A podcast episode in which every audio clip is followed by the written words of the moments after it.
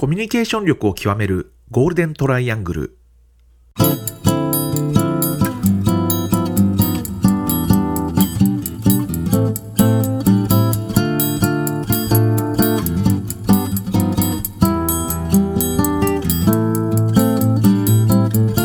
仕事でコミュニケーションを扱う3人がこれまでの経験や最新の話題を語りながらコミュニケーションとは何かを一緒に考えていくポッドキャストです。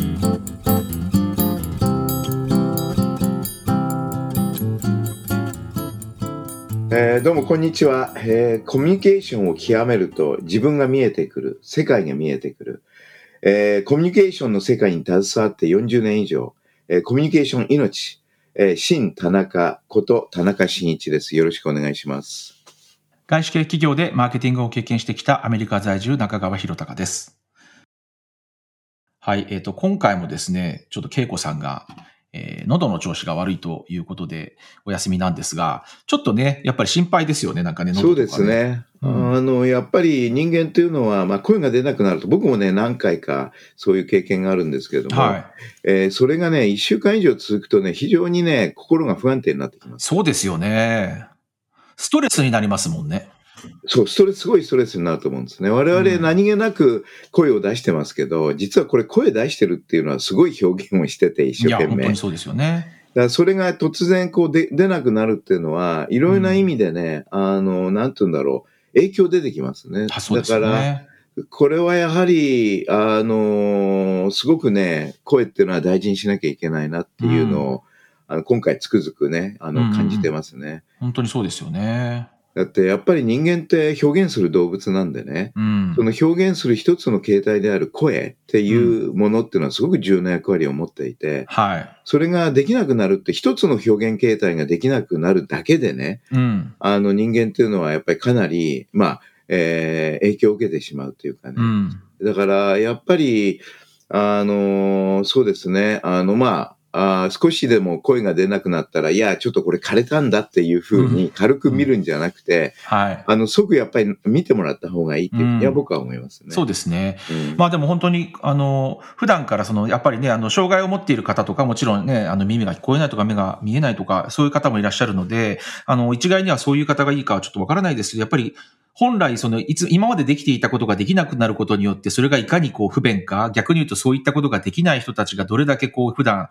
こう、大変な思いをしているかっていうのは、ちょっとなんか考えられる、まあ、貴重な機会になってしまうのかなという感じもあるので、そうですねそこって、はい、そうですよね。やっぱり人間というのは、その、コミュニケーションをして、することによって、やっぱり生きがいを感じたり、やる気になったり、まあ、ある時は悲しんだり、ああるんですけれども、でもいずれにしてもコミュニケーションっていうのが、まあ、ある意味呼吸と同じぐらいにね、はい。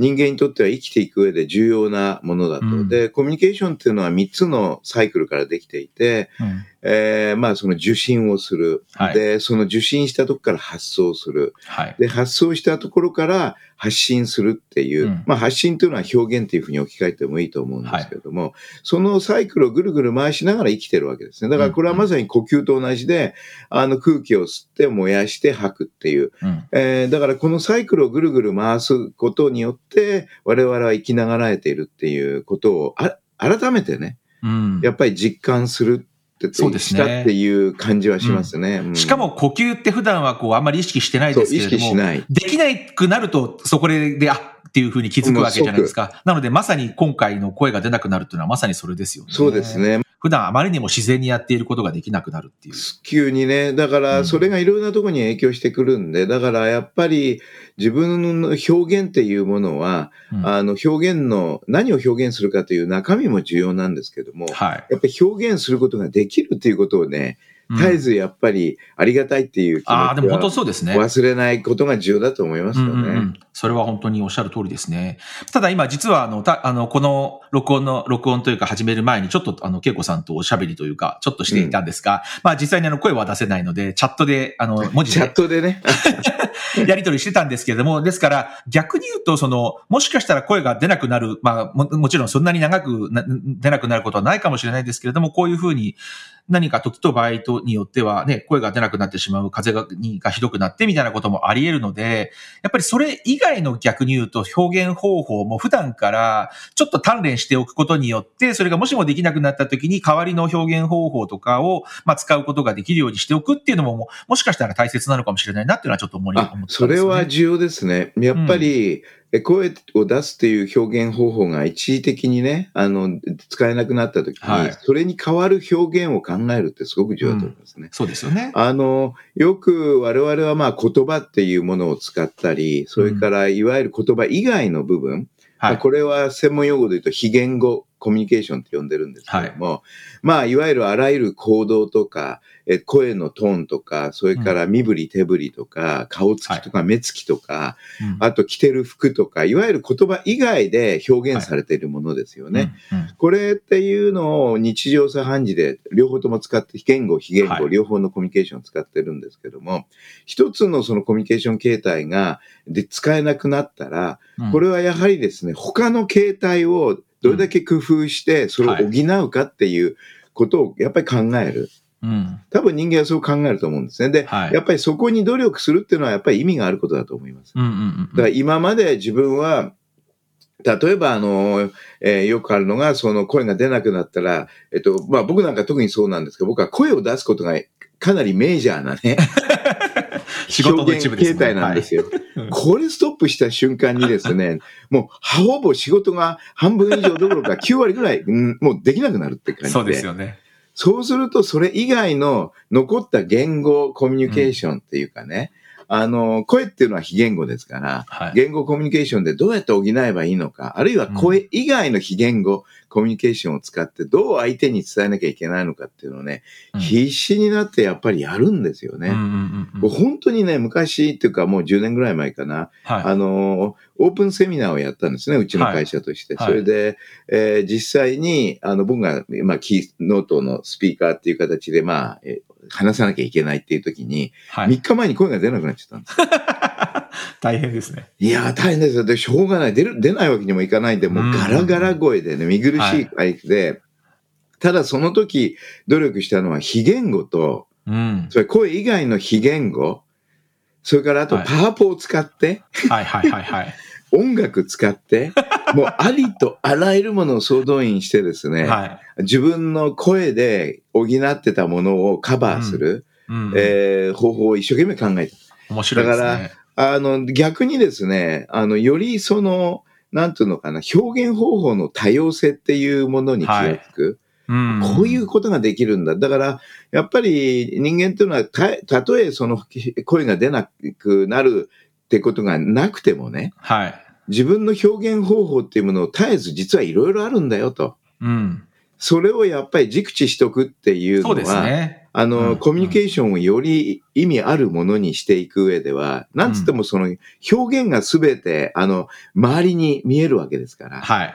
自分が受信したこととか発想したことってのは周りには見えないわけですから、確かにそうですね。それが結果として表現っていう発信になるわけですからう、ん。その表現によって周りの人がですね、どういうふうに動くのか、自分がどう動くのかっていうの決まってきちゃうと思うんですね。うん、そうですね。だからその表現方法の形態を多様化して、それをやっぱりしっかりと自分のものの、ものとして熟知して、それを使い切る。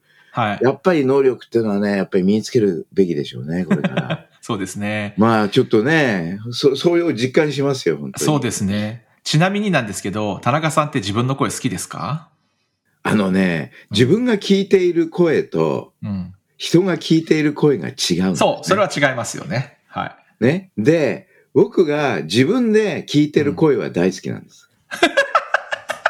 人が聞いている声っていうのは、もう録音なんかね。例えばこれ、こういうことでしょ、はい。あのね、ゴールデントライアングル。はい。これいつもね、ええ振り返って聞くたびにね、はい。自己嫌悪に陥るんですね。だから多分ね、人間って、なんとかな、自分で聞いてる声、自分の声と、はい。えっと、やっぱり間違いなくギャップありますよね。人が聞そうですね。いてる声と。はい。もちろんもちろん。それがうね、ん。あのー一つの不思議というか、だから、よくあのトレーニングというか、エグゼクティブっていうかリーダーのね、トレーニングをするときに、うん。あの、実際にプレゼンテーションしてもらって、はいあるいはその後の質疑応答、さらには、まあ、ある意味対話を形式で、こうはいやっていく中のシーンを全部映像で撮るんですよ。はい。で、終わった後に、そのシーンをお渡しするんですよ。はい。受講者に。はい。そうね、決まって、うーってこうみんな言うはい。そうですよね。の。やっぱりね、あの自分が話しているシーンとか、声の音とか、うん表情とか、そういうものがね、自分が思っているのとギャップが必ずあるの。そう、そう、そうなんですよね。で、そのギャップが何なのか、うん。そのギャップを感じたときに何をしなきゃいけないのか、はい。あるいはしなくていいのか、うん。そこあたりがね、まだいまいち僕としてはつかめてないんです。いや、でもそれをやっぱり、それこそ私が今働いてる会社ってまさに自分のことを録画して、そう、その、まあなんですか、動画をまあ編集したりするっていうことができるアプリを作っている会社なので、まあ自分でも社内で仕事でとしてその録画をして自分の映像を見るっていうことがすごくやっぱり多くなったので、ここ3年くらい。まあ自分の声気持ち悪いなとか、最初はあの話し方がどんどん、どう早い、早口だなとか、いろんなことを感じていたんですけれど、で、嫌だなって最初はやっぱり思ってたんですけど、これはね、慣れです。慣れですか はい。もうね、完全に慣れだなっていうふうに思って、その嫌いだっていうその、なんとなく自分の声に対するちょっと嫌悪感が最初は自分もあったんですけど、もうね、それに関しては慣れました。で、やっぱり見たときに自分がちょっと思っていたことと、例えばまあ話すスピードであったりもそうだし、トーンとかもそうだし、まあ表情もそうですけど、やっぱり自分がこう思っていたのではちょっと違ったりするので、ただ、コミュニケーションはいつも言うように、いつも田中さんも言っているように、自分が言ったことじゃなくて相手がどう受け取ったかが問題なのでで、やっぱりその客観的に見て聞くっていう行為は、すごくこう大切だなと思って、それによってやっぱり若干のこう微調整が加えられるっていう意味では、やっぱり客観的に自分の声、自分の映像、まあ自分の表情、まあ身振り手振りも含めてですけれども、やっぱりちゃんと見ないと私なんか目つぶって喋ってんなとか、いろんな目が、視線がいろいろうろうろしてるなとか、そういうのもすごくやっぱり感じられるので、やっぱりちゃんと見ないといけないなっていうふうにすごく思いましたね、それはすごく重要で、はい。で、ですからいつもね、あの、お客様、クライアントにはですね、それを進めて、はいまず自分で客観的にっていうのはね、必要だったんだけど、こと自分になるとね、そう。気持ち悪いっていうか、その見たくないっていうね、気分が、気持ちがね、先行しちゃうんですよね。いや、で、やっぱりね、あの、話し方が最近み、鼻につくじゃないけども、耳につくって言った方がいいんでしょうけども、はい。あの、自分の話し方が非常に、あの、気になりますね。うーん。これ、ちょっと、こんなんで今までや、よく、よくぞ、まあ、この商売27年ぐらいやってますけどね。あの、か、あの、話すことが商売でしたから、そうですよね。今でもそうなんですけど、だから、はい。それでこういう話し方でやってきて、よくここまで生きながられてきたなっていうぐらいに嫌悪感を覚えますよ。最近特に。これなんか年のせいなのかな？あの、よくわかんないけども、やっぱり自分が聞いてる声、自分の声と人が聞いてる声のこのギャップはですね、僕はまだ、あの、ヒロちゃんと違って、あの、まだね、なんつうのかな、乗り越えてないですね。そうですか。慣れっていうのはなかなかあの、オンラインでこの数年間ね、みんな、はいみみんなでオンライン始めてう、んうんで、オンラインのいいとこっていうのは自分の顔が絶えず見えるでしょ。はい。ね。で、そこに気を配慮することはするようにはないりました。はいはい。で、これは役に立つ。うん。人が今こういうふうに自分を見てるんだって見れば、はうんそこでいろいろ、あのー工夫ができるわけです。そうですね。はい。ね。で、それはね、かなりやりました。ただ、声うん。うん。この話し方っていうのは、うん。あのね、今回のそのポッドキャスティングやり始めてから、はい。やっぱりそれが気になるようになりました。気になるようになりました。すごい気になるようになってきた。どうなんですか？そのトレーニングみたいな、あの、まあ、あの、プレゼンテーション的なことのトレーニングの中で、話し方であるとか、そのこトーンであるとか、なんか、なんていうんですか、そういうところってやっぱりありますよね。ありますね。あの、話し方って、まあ、えっと、いわゆる対話力ですね。はい。で、リーダーの対話力っていうことを教えるときに、やっぱり表現ってすごい重要なんですね。うんうん自分をどう表現しきれるかどうかっていうのが、あの、トップリーダーだけじゃなく、すべてもうリーダーにとってはの対話力にとってはすごく重要で、はい。で、あの、対話力っていうのは、あの、あ一種格闘技って前から言ってるんですけども、は相手との真剣勝負なわけですよ。はい。会話と違って、単に話してるっていうだけじゃなくて、会話じゃなくて、対話っていうのは相手に動いてもらいたい。うん。うん。うん。相手にこういうふうにしてもらいたい。はい。相手に納得してもらいたいということで仕掛ける、いわゆる力の行使なんですね。はい。だからそこで重要なのが、やっぱり最大の武器はどう自自分をですね、相手に表現するかっていうところになるわけですね。で、そうなった時に、やっぱり一つの表現って言った時には人間は二つの表現形態しか持って、大大雑把に言うとね、うんうん一つは言語という方法で、それからもう一つは、あの、非言語っていう方法で。で、非言語っていうのは実に広い。まあ、さっきから話している声っていうのも一つの非言語の表現ですよね。あと、表情とか、はい。手の動きとか、身振り、手振り、目つき、はい。服装、それからイントネーションとか、うん。あの、語彙のどこに強調するかとか、ね。はい。この全部が言葉と、から発信されるものと、ひその他の非言語で発信されるものをいかに一つにする、一致させる。これがね、バラバラでなっちゃうと、基本的には不信感が出てくるんですね。はい。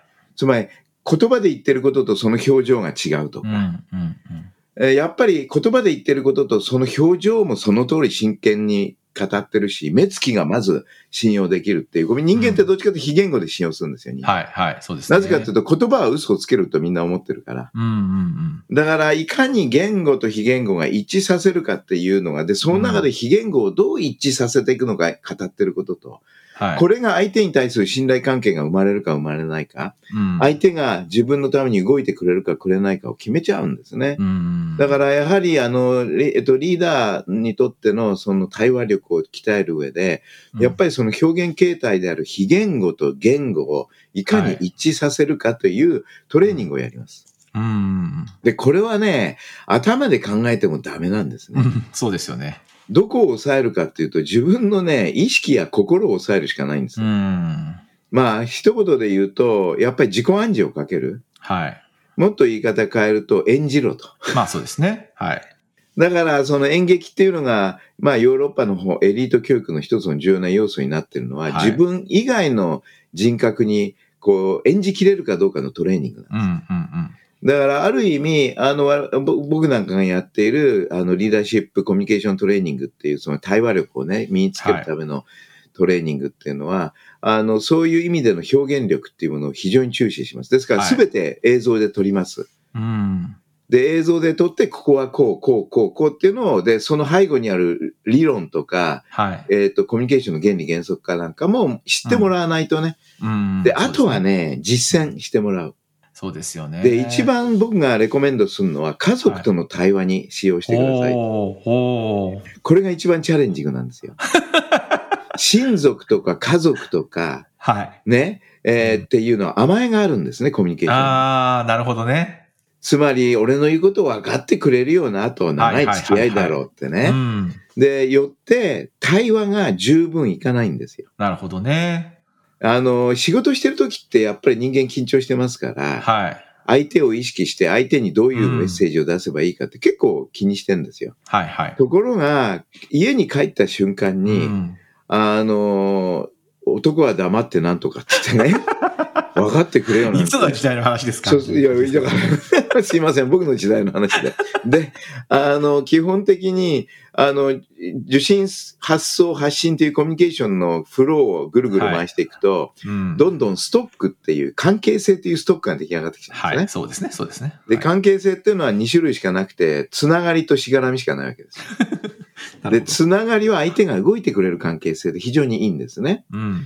しがらみは逆なんですよ。相手に動かされてうん、相手に呪縛されてしまう。なるほど。で、上のフロー、つまり受信、発送、発信、つまり表現ですね。はい。をいい加減にやっていると、つまり日々の自分の表現をですね、いい加減にやってると、うん。下にどんどん日々、刻、刻一刻とはい。積み上がってっちゃうんです、関係性っていう。ね。で、それが、つながりが積み上がっていくんだったらいいんですよ。うん。で大体ね、コミュニケーションが甘いと、あるいは表現を、に対して、しっかりと気を使わないと、うん。あのーいわゆる、えしがらみがどんどん溜うまってん。で、あと30年経ったら、えって話で、そうですね。みんなショックを受けるっていうのが最近、よく耳にしますね。いやー、そうですね。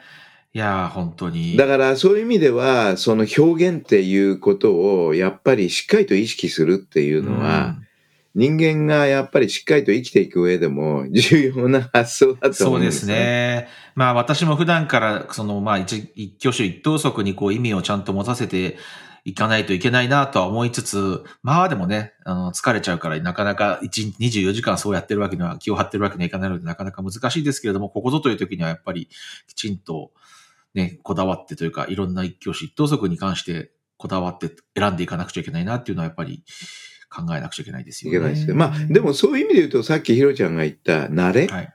うん。慣れって多分すごく重要で、うん。あの、僕なんか、その、なんていうのかな、えー、まあこれトレーニングなんかの場でもそうです自分に対しても果たしてるっていうのは、はい。まあなかなかね、自分の声に関するね、話し方に関するギャップはなかなか解消できてないんだけども、はい。でも人に教えるときはまあそうも言ってられないんで、うんえーやるんです、教えるんですけども、えっ、と、やっぱり、あの、慣れってすごく重要で、うんで、コミュニケーションを意識しろっていうのを教えるんですね。まず人間ってコミュニケーション意識してないんですよ。はい。でもコミュニケーションっていうのは呼吸と同じようにちゃんと意識してくださいと。呼吸も意識し,、しがちじゃないんだけれども、はいはいはい、そうですね。コミュニケーションっていうのをさえは本当に意識しなきゃいけないと。で、うん意識するためには、まず目的を明確に考えなさいと。はい今何を実現したいのかと。何をしたいのかと。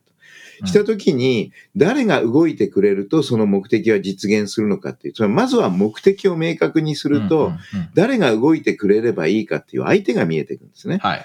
で、相手が見えてくると、相手にどういうメッセージがこちらから伝われば、あるいは相手にどういう表現をね、自分が相手にすれば、相手は動動いてくれて目的が実現するのかっていう、うんそういうふうに考えてください。はい。そうすると、次に、えっと、相手が見えたら、相手がに、相手のメッセージ、相手に対してどういう表現、メッセージを伝えればいいかが分かったら、どのタイミングでそれを伝えるかを考えてください。うんそれから最後には、そのタイミングが分かったら、どういう方法で相手に伝えるかって考えてくださいという。うんまあ、ここ、ここあたりは特に表現の仕方が要求されるんですけれども、はい。つまり目的、相手、うん。えーそれからメッセージ、うん。それから、えータイミング、うん。で、最後に方法っていう、うん。この5つのものを意識しながら対話しなさいって初めに言うんですね。うんうんそうするとですね、あのーよく僕が言うのは、まあ、午前中に、えっ、と、そのセッションがあった時に、はい。受講者に対して、えっ、と、昼飯これから始まるけれども、はい。昼飯の時にはい雑談しますよね、みんなね、はいはい。食堂で。うんくれぐれもいさっき言った5つのことを意識して対話してください。ね？まず目の前に座ってカレーライス食ってるお互いに。はい。その時に相手、目的は何か？はい。っていうのを意識して、相手をどうするのか。で、相手は誰か、えっと、目の前にいる人間か、それとも隣にいる人間か、うん。さらにはその相手にどういうメッセージを伝えなきゃいけないのか。うん。えーそれはどのタイミングか、コーヒーを飲んだ後か前か、それから、タイミンえっとグ大切ですよね。はい、大切で、その時言葉で表現するのか、はいえっ、と、表情で表現するのか、両方でやるのか、うん。ね、っていう、そのね、5つのことを考えろと。うん。で、それで、あの、雑談しなさい。はい。そうするとね、大体みんな無口になっちゃうね。そうでしょうね。シーンとして食事をするんですよ。はいシーンとして。はい。で、これはね、まあ、しょうがないんです。それは意識しちゃうと、できなくなっちゃうから。うんうんうんでも、それを意識して、えっと、いわゆる慣れなきゃいけないんですね。はい。そうするとすね。例えば僕みたいに長年やってるとですね、もはや意識なんて意識はなくて、はいはい。慣れっていうかもう自然体でこう出てくるわけそうですね。うんそこまでいかに自分を持っていけるかっていうのがすごく重要で、その試金石がやっぱり家族との対話だと思います。うんうんうん。家族との対話を大切にするっていうのはものすごく重要だとはい。そうです思いねます。。相甘えない。うん。あの、分かってくれるだろうという甘えはコミュニケーションには大敵です。確かに確かに。あの、分かっ、絶対分かってくれないだろうというあああむしろね、前提。で相手と、もう一種の性悪説。はい。性善説じゃないです。相手に対する性悪説です。うん。絶対分かってくれないっていう、えーところからスタートしないとコミュニケーションはダメですね。なるほどね。でもそれは無口になっちゃうっていうのはでも逆に面白いですよね。むしろ、その、なんて言うんだろう。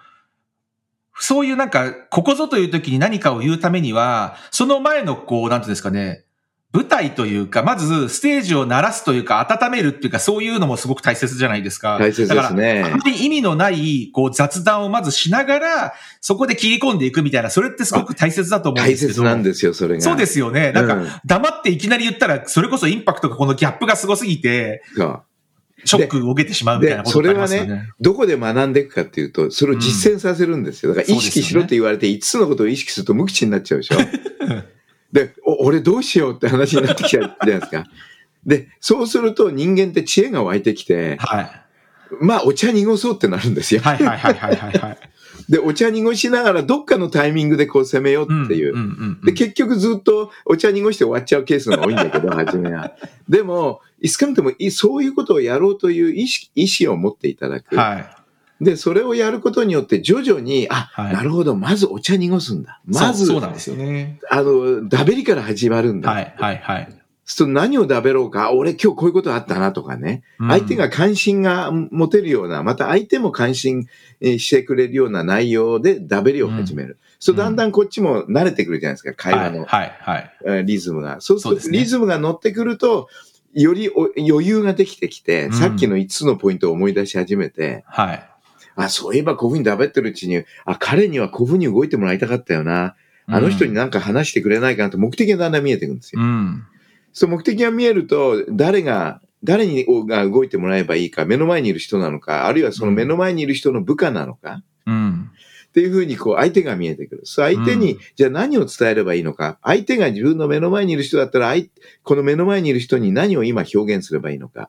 もし相手が目の前にいる人じゃなくて、目の前にいる人の上司であるならば、はい。じゃあこの目の前にいる人にが、その上司に何を言ってもらうと、僕、こっちとしては目的が達成するのか。うんまあ、で、それはどのタイミングなのか、はい最後に言うのか、いや、冒頭で言った方がいいかなってタイミング。うん。で、その時の言い方っていうのは言葉で直接言うのか、あるいは自分の隣に座ってる友達に言わせるのかとかね。はいはいいろいはいはいろ方法、こう、こう工夫がちょっと見えてくるんですよ。そうですね。面白いですで、ね。それをどんどんやって慣れてくるっていうのは、ある意味自然体になるってことなんで、うんうんうんうん。慣れるっていうのは一つもう吸収したことになるんですね。はい。頭を使わなくてもいいっていう。でうん、それが、あの、基本的には、あの、よく僕なんかが言うのは、知識から知恵化するっていうんですね。うん。知識っていうのはまだ頭の中で動いてるものなんだけども、うん。知恵になると動きが出てくるんですよ。うんうんうん。そうですね。だから、やっぱり、えーもう体に身に身身につく。うん。これがね、やっぱりね、重要だから、コミュニケーションを意識する、あるいはその表現をね、絶えず工夫して、えーいくっていうことを絶えず意識していくっていうのは、で、それをどんどん慣れにしていく。それをでも家族で練習するっていうのはすごく正しいですよね。なぜかっていうと、仕事ではその自分のそれこそ部下なのか上司なのか、まあ、まあいろいろなケースあると思いますけれども、まあただある程度の関係性ができていて、しかも上司と部下との関係だったら、例えば私がこれを言ったら自分の部下は絶対に、まあ絶対に、まあある意味ぜ、まあほぼ絶対、まあある程度の部分はやってくれるだろうというその上司が言ってるから仕方なくと、してかもしれないですけど、やってくれるだろうっていう、まあそういうなんかこう、あれがありますけれども、関係性がありますけれど、家族の場合って、お父さん何言ってんの？みたいな、その、全然、別になんか上下の関係逆にないから、あのね、そうそう。あのね、おっしゃる通りで、企業の場合は権威っていうかね。そう、そうですよね。いわゆる上下関係、組織関係とか、うん。あの、これ、あと役割分担っていうのが明確になってるわけですよ。うん。だから、基本的にはそれに依存して、依存、そう、依存しちゃうんですよね、だから、依ね。存しちゃう。依存しちゃう。だから逆にコミュニケーションがね、えっと、そうですね。下手になっちゃうっていう逆のメリットはあるんだけど、依存しちゃうんですね。そうですよね。でも少なくても、あい、えっと、なんていうのかな、家族はそうじゃない。まるっきりそういうもんないから、そうですよね。上下関係なしじゃないですか。ましてや今はもう、下克上の世界ですからね。家族のコミュニケーションっていうのは。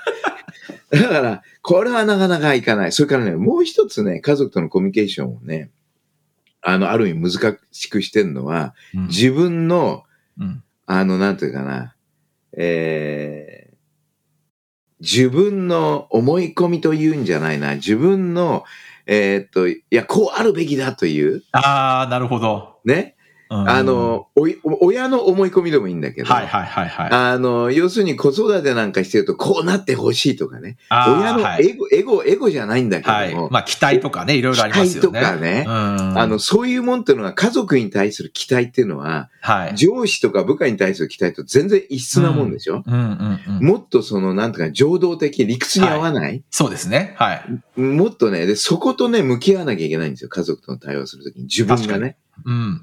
そこを抑えるのか抑えないのか出すのか。うん。だから、よりね、悩みが多いんですね、家族。そうですね。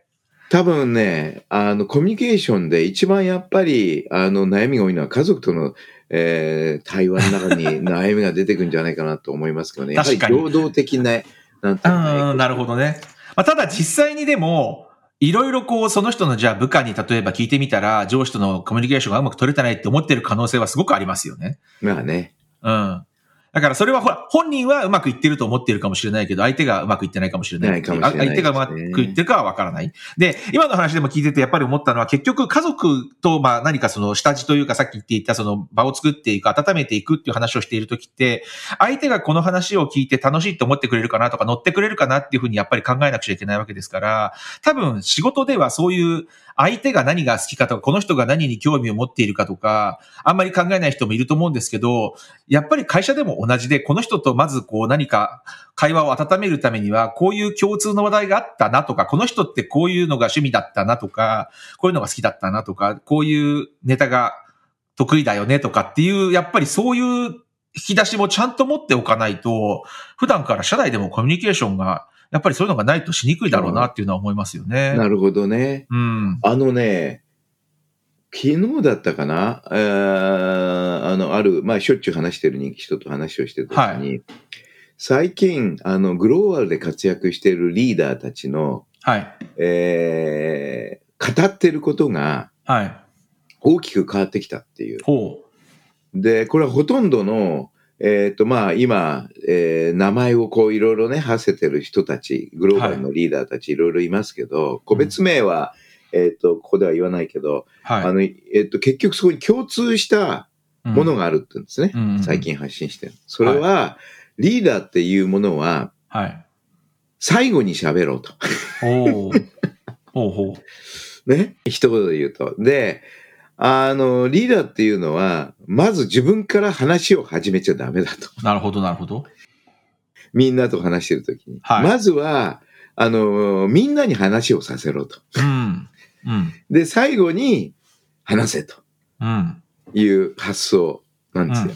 うん。で、これ、い今頃、世界を、の最前線にいるリーダーたちが言い始めたのかっていうのが、なんとなく滑稽でね。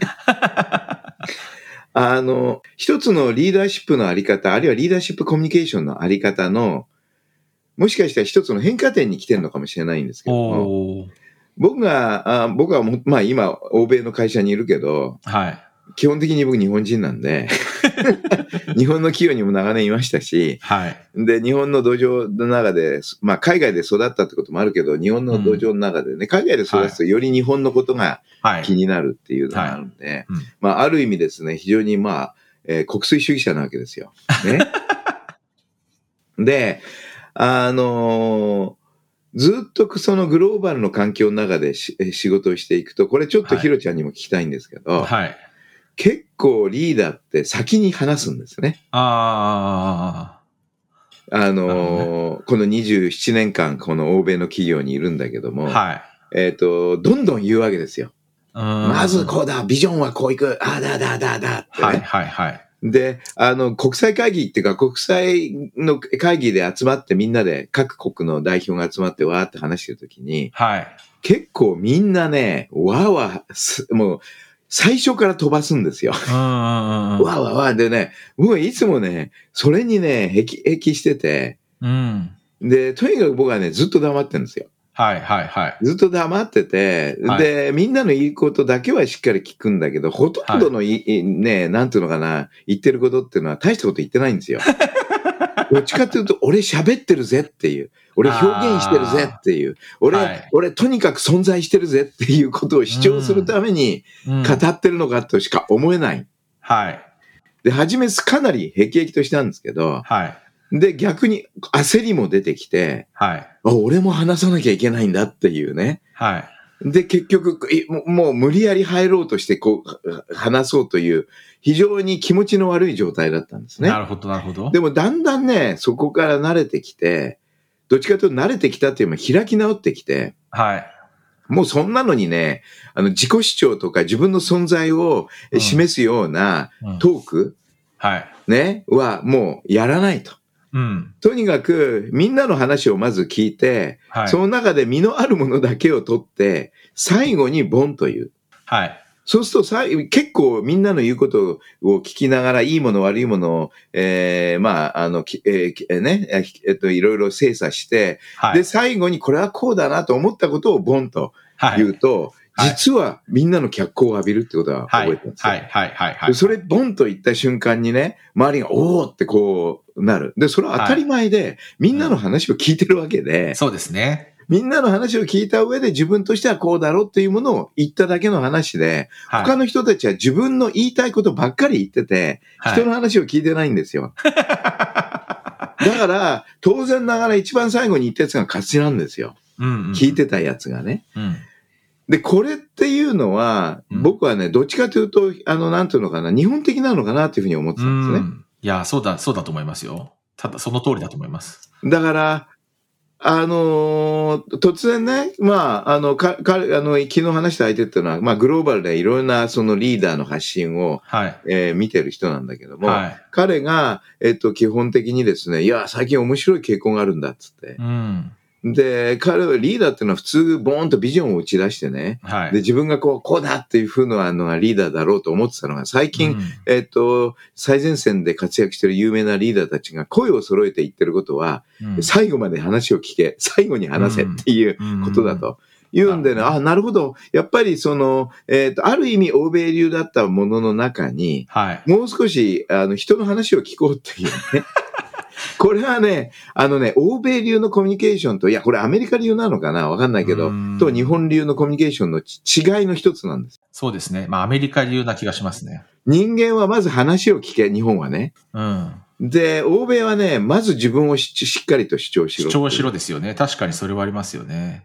ミーティングにやっぱり出ていて何も喋れないっていうのは意味が、参加してる意味がないというか、それは価値がないという。価値がない人間だというふうに思われるっていうのはあって、何かしら絶対発言しなきゃみたいな風にみんなちょっとこう、脅迫観念まではいかないですけれども、ちょっと思っているところはありますよね、やっぱり。ね。はいそうした時に、結局、ほとんどの人が耐えられないんですよ。周りがボンボン話をしてる中で。うんうんうん。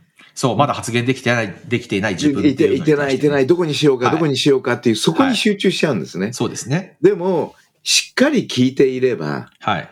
最後にボンと言えるはずなんですよ。そうですね。問題は、そこまで我慢できる、開き直れる、慣れができてるかどうか。確かに、確かに。これはね、経験値なんです。私もでも、それは言われたことがあります。あの、まあ、いいいのか悪いのかは知らないですけど、えっ、と、ヒロはいつもミーティングであんまり発言しないけれど、怖いって言われたことがあっておそうでし、ょ？その鋭いことを最後にすごく指摘されたりとかするから、怖いっていうふうに言われることはありますね、確かにね。だから、はいあの、それが非常に僕は日本人的だなっていうことで、あの、多くの人に、リーダーの人たちに、うんあの、話を聞き、最後でボンと打つっていうのは一つの日本人がね、はい。得意とするパターンなんで、うん。あの、初めっから自分を出さない。さあ、確かに確かに。まず周りにどんどん言わせて、うん。で、最後に、そこのい、えっと、出てきたものをネタに、はいそこをうまくして最後バシッと決めるっていう。こまあねの方式が、そうです。あの、日本のリーダーにとっては、あの、結構、うんあの一つの方程式としては、言ってのを長年ね、ずっと言ってたんですよ。なるほどね。まあ、あの、私も別に言いたいことがあって、あの、単純にあの、英語のそこまで能力がない、脳脳のこう、働きが追いついていないため、言い言いたいなと思って言ったこっていたことを、まあ、また次の人がもうわーとか言っ言っても、自分の言いたいこと言われちゃった、うわーみたいな感じになるので、まあそういう理由で喋れないってももちろんあるんですけれど。ああります。あの、それは間違いなくあるんですよ。そう。だからこそ、そういうふうに最後にもっと深いことを言う方に自分はこうシフトした方が自分の役割としてまあ出せるんだろうなと思ったりはします、確かに。で、特に日本人の場合っていうのは語彙数が少ないでしょ？うんうんうん。これを有利にレバレッジしなきゃいけないんですよ。そうですね。つまり、我々日本語で話すときって語彙がたくさんあるから、うん。いろんな語彙がボンボン出てきちゃって、そうなんですよね。考え方、発想がですね、ブレちゃうんですよ。ブレってね、あの、薄まっちゃうんですね。うんとこっち、あの、言葉数がないから、はい。もうそれで言い切るしかないわけですよ。確かにそうですね。そうすると、あ彼ら周りね、英語ネイティブの人たちが、もうボカボカ言っている内容の中の、例えば彼らが100言ってたらこっちは7つぐらいしか言えないんだけど、表現は。うん。でも、それを繰り返し、繰り返し、繰り返し、えっと、あの、もう小さい、その7つのものを、それぞれの関係性を明確にしながら、それしか、もうね、あーもう暗示のごとくこうね、ボンボンボンボンね、うん。えっと、繰り返していくと、逆にクリアに、スリムに、はい。ストレートフォワードに相手に伝わるんですよ。うんうん。そうですね。そこね、逆にレバレッジした方がいいですよね、我々、ね。確かに確かに。それは思いますね。うん。あんまりその発音が、を気にしたりね、そんなことどうでもいいんですよね。そうですね。うんはい。そうだと思います。だからそういうのっていうのはやっぱり重要な話でしょうね。確かに。まあ、それはだからね、英語が喋れないっていう人たくさんいると思うので、というか私も別にあの、ね、ネイティブに行くいつまで経ってもなれるわけではないので、そういうのはやっぱり意識してますね。その、そのみんなと同じことができるわけではないので、じゃあ自分だったらどういうふうにできるか、このな、この英語力が半分以下のところでどういうふうにやるかっていうのはやっぱり普段から考えながらやってますね。確かにそ。そうですね。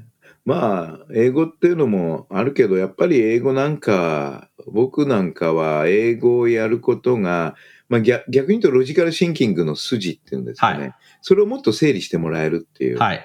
だから、なんかよくよく経験するのが、その、あ日本語でか考えた発想っていうものを、はい。例えば、えっと、えー English native の人に、はい。あのその発想、ロジック、はい。コンセプトを説明するときっていうのは、うんまあ英語でするんですけども、英語でした方がクリアになりますよ、ね。はい。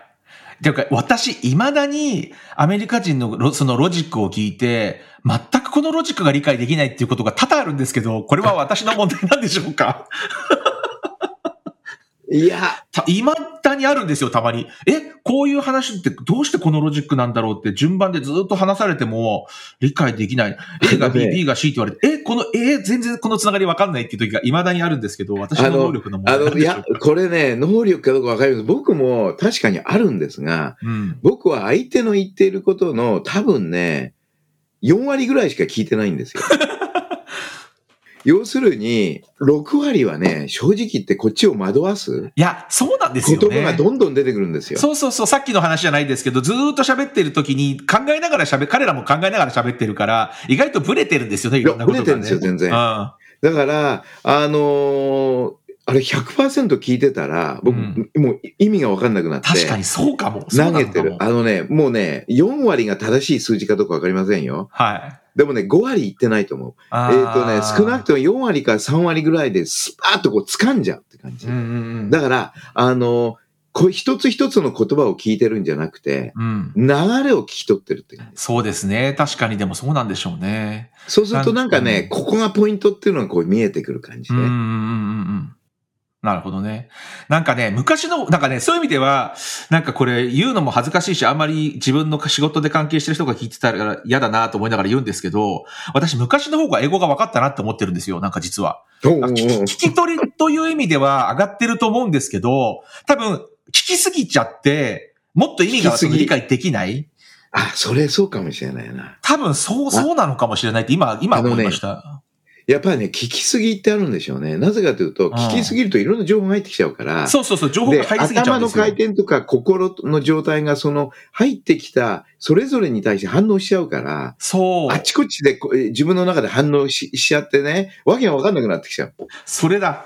で、それでも、英語と日本語のだって処理能力で考えたら、今だってもちろん英語の方が遅いので、で、それがうわーって入ってきちゃうから、うん、処理しきれてないんだ、きっと。聞けないでしょ、なるうん。あ、これもね、やっぱりこの話してると自分もちょっと自分の思考回路が見えてきたんだけども、はい。あのー英語を聞いてる時っていうのは、その英語は聞いてないんですね。おやっぱりねそんな、あの、かあの、英語を聞きながら仮説を作ってるんです、仮説。ああ、なるほどね。なるほどね。つまりね、あ、こういう流れだな。あ、こういう仮説でこういう流れでいくのかな。こう来るんだなっていうねこれでこうなのかな。こう来て、こう来てっていうね、あの、相手が言ってくる前にこっちで、相手が言ってきたことを同時に、あの、仮説を立てて、はい。多分こういう流れで彼は言おうとしてんだろうなっていう道筋を作って、それに、あの、うん迎合するっていうか、それにミートする内容しか聞き取らない。聞いてない。うん、なるほどね。聞かない。あとは聞かない。っていうのが多分ね、い今ちょっとは話しながら自分自身の中のね、思考回路をちょっとさーっと精査したんですけども、面白いですね。なんかね、うんた絶えずその仮説を立ててますね。この話の結論はこうなる。相手はこういうことを言っていくんだろう。その仮説を立てながら、で、しかもその仮説って複数あって、はいはい。相手が言っていることによって、その、あ分岐していく。あ、こっちだ。こっちだ、こっちだ、こっち。で、うんだからそういうことで相手が言ってることを掴んじゃう。はい。だから掴んだ時っていうのは言葉で掴んでないんですよ。はいはいはいはい。面白いですね。そうかもしれない。イイメージで掴んじゃうんですよ、もまあ確かにでも人の話を日本語で聞いてるときだってある意味、この人はこういう話に持ってくんだろうなとか考えながら聞いてますもんね、確かにね。う。で、多分ね、うん我々ネイティブの、日本語ネイティブの場合っていうのは、はい。聞かなくてもいいのはさっさと自動的に慣れがあるかそうですら、ね。そうだそうだ。ところが我々 native English じゃないから、うんそうすると English の一つ一つの表現に頑張、って聞こうとしちゃうんですよね。そうそう理解しよと聞こうとしちゃうねあのそうそうそう居ついちゃうんですよ。多分でそれをね、流さないとダメなんです。そうですね。またこれが流せる時がじゃあやってくるのかな？前はただ聞き取れてなかっただけなんだと思うんですよ。だからそれがまた一回なんか、すごくよく分かってた時期があったと思ったら、またなんか最近ちょっと分からないことがあって、なんかすごい落ち込んでいた時期がちょっとあるんですけど、うん、なる、なるほど、なんとなく理解しました。、やっぱり我々は100%ネイティブにはなり得ないんで、ね、いや、そうなんですよ。そう、残念ながら。残念ながら。ただ我々は日本人っていう発想を持ってるんで、そうですね。あの、逆に言うとアメリカでやっぱりしっかりと、えーやっていくっていう意味では日本人発想をいかにレバレッジするかですよ。うんだってそれは誰も持ってないんだから、アメリカにそうですよね。確かに。だから怖いって言われるんですよ。そうですね、きっと。だからそういう意味で言うと、そうか、英語4割とか言ってた方がいいのかな。そう。まあでもね、ただ、と時たま外れることもあるんですよね、仮説もね。まあ、それはそうですよね。うん。うん。まあその時は笑って、あははで、俺英語できねえんだ、つって、ごまかすしかない。あーあ、なんかちょっとスッキリした、でも今日。そういうことか、そういうことか。いや、まあ、とにかくね、このゴールデントライアングルのポッドキャスティングがスッキリすることが重要で、あの、スッキリして少し元気になる？聞いた人がスッキリしたかはわかんないですけど、私がスッキリしそうそうだよね。我々がさ、スッキリして元気になっててもしょうがないもんね。さっきのあの、自分の声が、えっと、嫌だ。自分のね、あ人が聞いてる声が嫌だ、えー自分の声が好きだっていうのと同じですよね。はあ、本当そうですね、でもね。だからみこれ皆さん聞いててね、なんだこいつらって話なのが、ね、思ってるかもしれないですからね。まあね、ちょっと努力しましょう。なるべく。はいわかりましたはい頑張りまそういう意味ではやっぱりゲストスピーカーもたまには来てもらった方がいい。あ、そうですね。またゲストもぜひぜひ来ていただきたい